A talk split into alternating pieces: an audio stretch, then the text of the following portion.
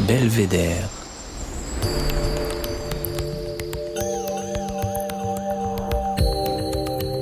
Le podcast du département de l'Isère. Qu'est-ce qui fait pédaler Nance Peters? À 28 ans, ce cycliste triévois s'est déjà distingué sur deux grands tours en gagnant une étape du Giro en 2019 et une étape du Tour de France en 2020. Cette année, il a fait l'impasse sur la grande boucle pour se consacrer pleinement à la préparation du Grand Tour d'Espagne, qui est parti le 19 août dernier et qui se terminera le 11 septembre prochain à Madrid. Nous l'avons rencontré quelques semaines avant son départ. Bonjour, je m'appelle Nance Peters, je suis isérois, mes parents habitent Monécy du Percy, mes grands-parents aussi. Nance, ça vient de Provence. Ma mère regardait le feuilleton Nance le berger quand elle était petite et du coup elle a voulu euh, m'appeler euh, comme ça à ma naissance. Et Peters qui vient du côté de mon père, donc euh, qui est alsacien. Mon grand-père a toujours vécu à Monécy du Percy et je suis donc bien 100% isérois malgré la consonance un peu étrangère de mon nom et de mon prénom. Aujourd'hui, je suis coureur cycliste professionnel. J'appartiens à l'équipe AG2R Citroën Team. C'est ma sixième saison professionnelle. Mais avant ça, voilà, j'ai fait mes gammes dans le club sud de Grenoblois, US euh, Jarichamps, section cyclisme. J'ai attaqué en 2002. J'avais donc 8 euh, ans, avec toutes les courses en école de cyclisme. Donc ça passe par l'apprentissage de toutes les disciplines, le vélo de route, le VTT, le cyclocross, la piste, les descentes chronométrées. Voilà, avec pas mal de courses un peu de partout euh, sur les routes iséroises et les chemins surtout en banlieue grenobloise, avec les clubs de Cessin, de Fontaine, des Chirolles, des Bains, tous ces clubs-là. Donc après, pour mes études, euh, je me suis exilé à Chambéry pour avoir un lycée horaire aménagé qui me proposait trois après-midi par semaine. Donc à ce moment-là, j'ai fait euh, trois années de lycée sur Chambéry. Ensuite, je suis passé à la réserve de l'équipe AG2R La Mondiale donc le Chambéry Cyclisme Formation, où j'ai fait mes quatre années espoir. Donc là, vraiment, c'est typé l'apprentissage du sport de haut niveau, donc moins de 23 ans, sur route uniquement. Et ensuite, euh, je suis passé pro 1er janvier 2017 dans l'équipe AG2R Citroën Team grande épreuve, on va dire, bah, c'était le, Tour du Val Romé Junior. Je l'avais remporté, c'était une course UCI, euh, donc Union Cyclisme International. C'est ce qui se fait de plus relevé euh, chez les, juniors avec une confrontation internationale. Et euh, je l'avais gagné, donc c'est un super souvenir. On avait fait 1 et 2 au classement général avec Benjamin Jasseran, un coéquipier. Donc ça m'a donné goût à, la victoire, au sport cycliste. Et j'ai commencé à espérer pouvoir aller le, plus loin possible et pourquoi pas un jour devenir professionnel. Et du coup, c'est comme ça que j'ai pu intégrer la réserve de l'équipe le tour euh, AG2R. Et donc j'ai fait mon, petit bout de chemin. Et après, voilà, j'ai commencé à gagner des, Coupes de France. J'ai porté le maillot de l'équipe de France euh, chez les jeunes. Et du coup, voilà, après passer pro, euh, j'ai gagné ma première course pro. C'était au Giro d'Italia en 2019 sur un grand tour. Donc pour une première victoire, c'était assez exceptionnel.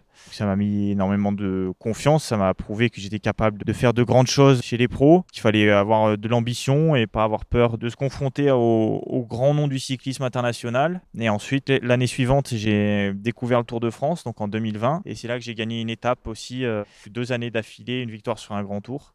Et donc aujourd'hui, il me manque une victoire sur le Tour euh, d'Espagne, la Vuelta España. Donc c'est les trois grands tours qui se disputent sur trois semaines et ont pu remporter sur les trois grands tours. Donc voilà, deux grands tours cette année, suffisamment espacés pour euh, avoir suffisamment de récupentre et une bonne préparation pour arriver au, top de ma forme en, septembre. Donc voilà, c'est pour ça que j'ai fait l'impasse sur le Tour de France au mois de juillet, parce qu'enchaîner le mois de juillet et le mois de septembre, deux grands tours d'affilée, ça aurait fait trop malgré le fait que voilà il y a, des arrivées euh, en Isère, notamment l'Alpe d'Huez qui est mythique. Donc euh, ça m'aurait tenu à cœur de courir sur mes terres d'entraînement, mais euh, voilà les enjeux sportifs ont décidé autrement et c'est que partie remise pour les, les années suivantes de retourner sur le Tour de France.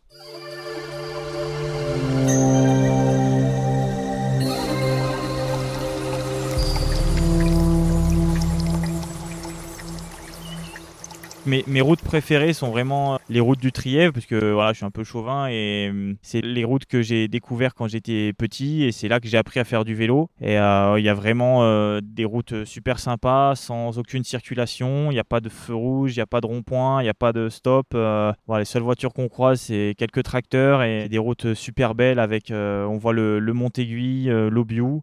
Et des super paysages et c'est un petit peu vallonné, jamais super dur. Donc j'adore rouler là. Après, j'aime bien aussi aller sur le Vercors. Il y a un énorme terrain de jeu là-haut. Un peu pareil. On est au-dessus de Grenoble, on n'est pas loin, mais dès qu'on passe Saint-Nizier, on, rentre vraiment sur un, type de parcours différent avec beaucoup plus de verdure et, des routes qui serpentent un petit peu plus, moins de circulation. Et c'est sympa voilà, de tourner entre Autran, Méodre, Villard-de-Lans, Corançon. C'est des routes très jolies et un petit peu vallonnées. Donc on y prend vraiment du plaisir. Et puis il y a souvent un petit peu plus de fraîcheur en été. Donc c'est toujours plus sympa. Et puis en hiver, c'est aussi un terrain d'entraînement pour euh, le ski de fond. J'aime bien pratiquer le ski de fond. Voilà, il y a euh, le plateau de Jeff qui est vraiment euh, génial pour skier et j'aime y aller de temps en temps pour, pour m'entraîner l'hiver. Ça offre un beau décor aussi.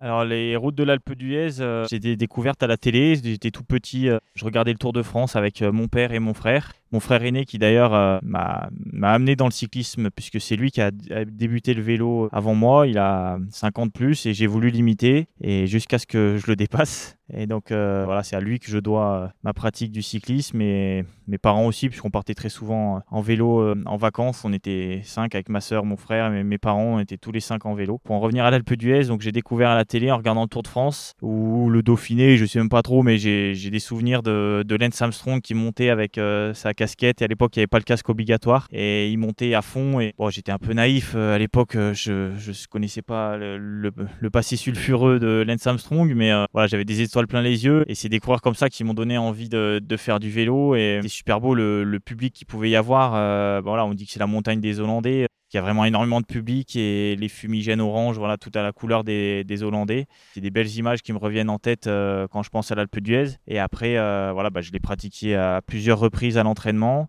Et euh, même le col de Sarenne, qui, vaut le coup d'être fait quand on poursuit la montée au-delà de, au-delà de l'Alpe. Redescendre par le col de Sarenne, ça permet de faire une boucle plutôt qu'un aller-retour. Donc c'est vraiment sympa. C'est une toute petite route aussi, moins empruntée que l'Alpe d'Huez, qui est quand même une route de, de station.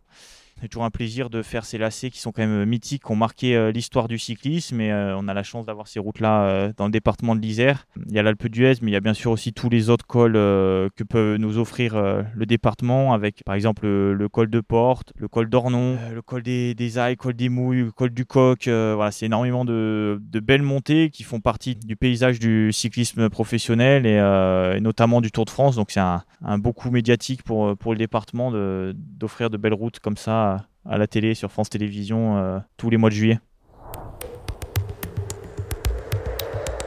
L'Isère est une terre de vélo, vraiment, puisque voilà, c'est c'est mythique, c'est connu par euh, tous les cyclistes bien sûr, mais même au-delà, tous les, retraités qui regardent le Tour de France tout le mois de juillet, tout le monde connaît l'Isère et tout le monde connaît l'Alpe d'Huez. C'est un sport qui réunit les gens au bord de la route. Tout le monde regarde le Tour de France, tout le monde connaît, donc tout le monde connaît les routes de l'Isère. Et après, il n'y a pas que les routes, il y a aussi les chemins qu'il faut pas oublier. Euh, la pratique du VTT, c'est de plus en plus à la mode et par rapport au, côté euh, sécuritaire, les parents mettent plus facilement leurs enfants au VTT qu'à la route aujourd'hui, parce qu'on entend malheureusement pas mal d'accidents sur route. Mais voilà, faut pas négliger tous les chemins que qu'offre le département. Euh. Pour rouler en VTT, c'est on a aussi de très beaux sentiers avec des très belles vues et puis c'est vallonné, c'est pas forcément que des gros cols, donc il y a manière à satisfaire tous les tous les cyclistes, euh, quel que soit le niveau de pratique. Aujourd'hui, j'ai 28 ans, donc j'espère qu'il me reste encore quelques années euh, chez les pros. Souvent, les carrières se terminent aux alentours de 35 ans, mais malheureusement, elles sont de plus en plus courtes. Donc j'espère que je ne serai pas dans cette génération-là de coureurs qui prennent leur retraite à 30 ou 32 ans.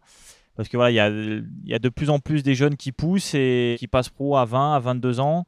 Moi, j'étais passé pro à 23 ans et aujourd'hui, un coureur qui passe pro à 23 ans, c'est presque euh, tard, quoi. Donc euh, voilà, j'espère encore faire de, belles années, mais euh, en parallèle de ma pratique chez les amateurs, j'ai validé un DUT, donc bac plus 2, que j'ai fait en 3 ans pour avoir des horaires aménagés. Donc c'est un DUT sciences et génie des matériaux.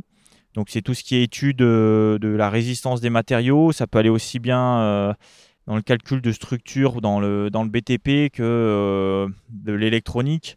Donc c'est assez vague, mais moi l'idée c'est de, travailler dans la conception euh, de matériel sportif, plus particulièrement dans la conception de matériel cycliste. Voilà, J'aime bien euh, avoir euh, des remontées à faire auprès des partenaires techniques qu'on peut avoir dans l'équipe ou les partenaires techniques que j'ai privés. Et j'ai ce regard-là aussi par rapport à mes études. J'ai le recul suffisant pour apporter des, des remontées d'informations sur la technicité des produits et savoir mettre les bons mots sur le ressenti que je peux avoir sur le vélo. L'idée, c'est vraiment de travailler dans l'optimisation du matériel sportif la, dans le futur ou, pourquoi pas aussi être dans le staff d'une équipe et être par exemple dans la direction sportive en relation avec les, les entraîneurs, les directeurs sportifs qui sont dans les voitures suiveuses et dans le, le staff quoi d'une équipe, c'est quelque chose qui m'intéresse bien. En tout cas, je resterai dans le vélo quoi. C'est vraiment ma passion et je veux rester dans ce milieu-là.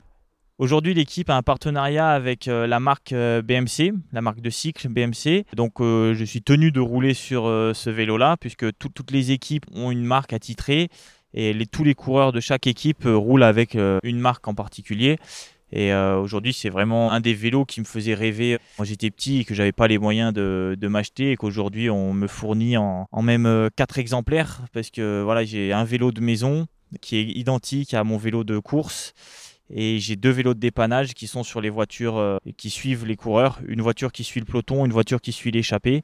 Et du coup, euh, aujourd'hui, j'ai la chance d'avoir quatre vélos euh, exceptionnels sur lesquels je roule au quotidien. Donc, c'est vraiment un plaisir. Et avant d'être un métier, c'est vraiment une passion. Et comme on dit, sans plaisir, pas de résultat. Donc, c'est une chance de vivre de, de, sa passion et de son sport. Donc, voilà, aujourd'hui, c'est ce qui me motive à aller à l'entraînement tous les jours. Donc, une semaine d'entraînement, c'est environ 25 heures de vélo. Après, euh, en hiver, je pratique aussi euh, le ski de fond, la muscu, le VTT, des randonnées, de la course à pied. Euh, quand je dis hiver, c'est mois de novembre, un petit peu décembre, mais après, c'est rapidement plus que de la route. Il y a énormément de, stages en Espagne, surtout en début d'année, pour aller chercher une, une météo plus clémente. Sur une saison, ça représente environ 30 000 km.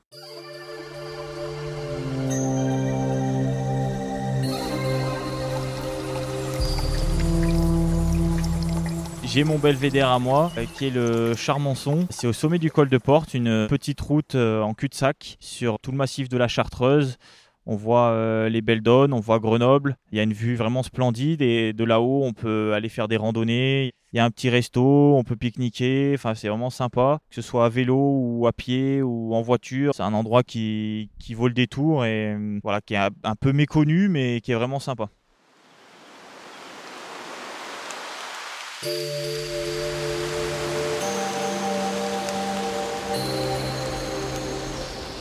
Belvédère.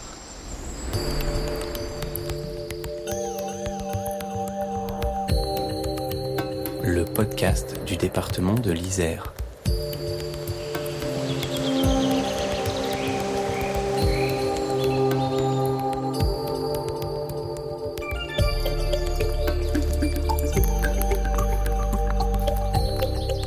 Voilà, Belvédère avec Nance Peters, c'est fini pour aujourd'hui. Les propos ont été recueillis par Annick Berlioz ainsi que la réalisation, avec le concours d'Émilie Vadel de Scadianco pour le mixage et de Véronique Granger pour l'enregistrement. La musique est signée Denis Morin de Vague Imaginaire. Nous vous invitons à nous retrouver sur le site isère.fr ainsi que sur les plateformes de nos podcasts préférés. Merci et à très bientôt.